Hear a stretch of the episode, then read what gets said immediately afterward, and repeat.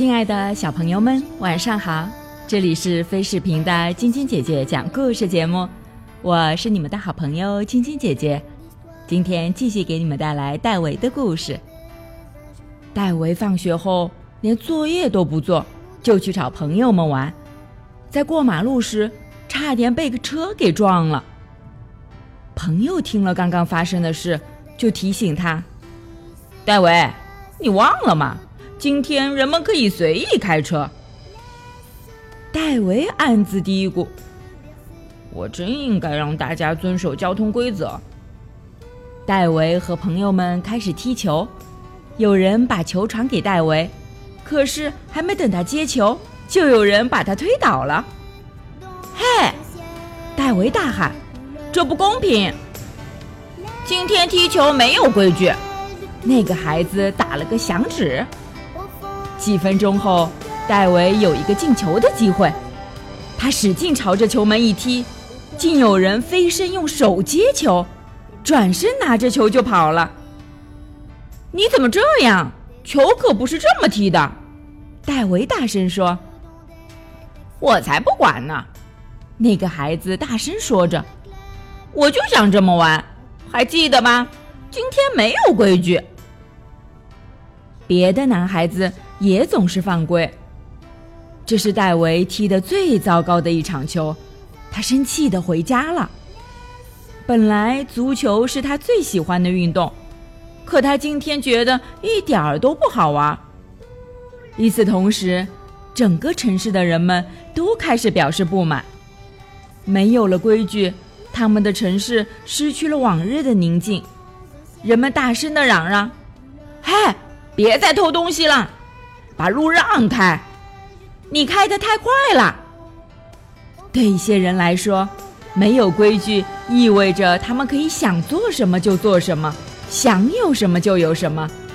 商店里，顾客直接从货架上取下东西，不付钱拿着就出了门。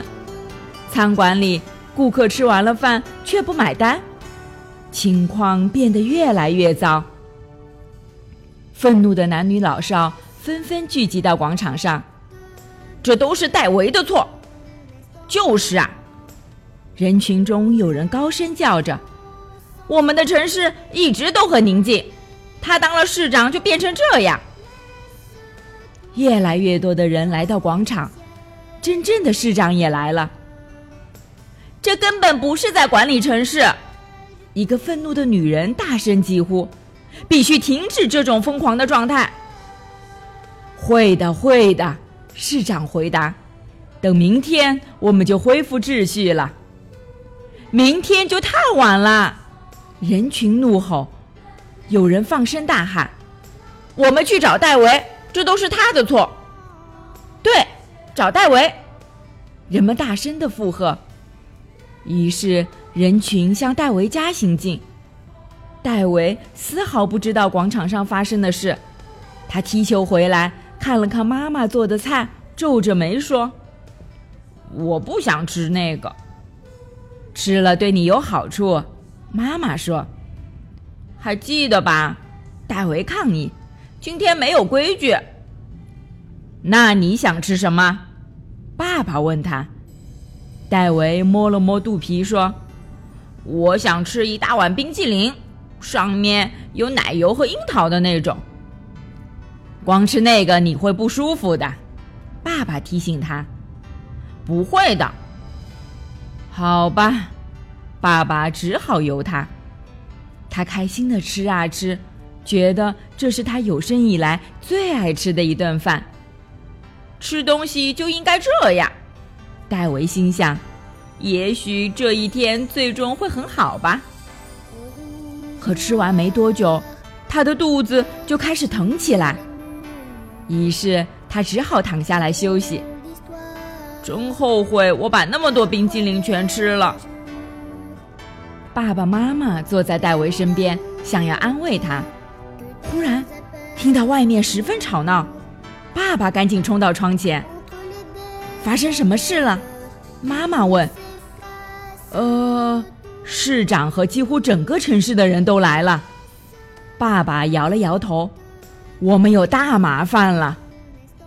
把戴维交出来！人们强烈要求。戴维勉强从床上爬起来，捂着肚子向前门走去。他刚把房门打开，就有人朝他喊：“你毁了我们的城市！”你说什么？戴维感到很不解。市长把人们遇到的所有麻烦一股脑儿的全告诉了他，并且严肃地说：“一座城市不能没有规矩。”这时，戴维清楚的知道市长在说什么，他也知道该怎样弥补。对不起，戴维郑重的向人们道歉。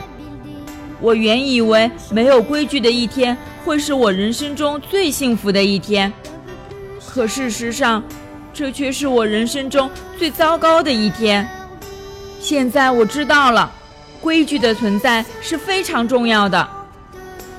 戴维对市长说道：“市长先生，您说的对，一座城市不能没有规矩。”接着他转过身来说：“爸爸，您也说的很对。”一个家庭没有规矩是不会幸福的。然后戴维面向人群说道：“从此刻起，我将不再是市长了，我宣布辞职。”大家纷纷的鼓掌，高呼万岁。人们用肩膀把戴维扛了起来。戴维从未觉得这么舒坦，肚子不疼了，一切都好了。这时，市长清了清嗓子，向大家宣布：“ 身为这一美好城市的市长，我声明，从现在起恢复所有的规矩。”万岁！人群大声的呼喊，其中戴维的声音最响亮。好了，小朋友们，这个故事就给你们讲到这儿了。今天来自山东省滕州市的笑笑和开心小朋友想祝他们的爸爸生日快乐。晶晶姐姐和小朋友小点点也在这里祝我们的爸爸生日快乐，每天都健康快乐。喜欢晶晶姐姐讲故事节目的朋友们，可以关注微信公众号“飞视频”，收看我们为爸比和小朋友们精心准备的《爸爸来啦》系列亲子节目。也可以通过喜马拉雅收听晶晶姐姐讲故事电台广播。宝贝们的家长可以将小朋友的生日、姓名和所在城市等信息通过非视频微信公众号发送给我们，我们会在宝贝生日当天送上我们的生日祝福哦。好了，小朋友们，祝你们做个好梦，晚安。小点点也祝你做个好梦，晚安。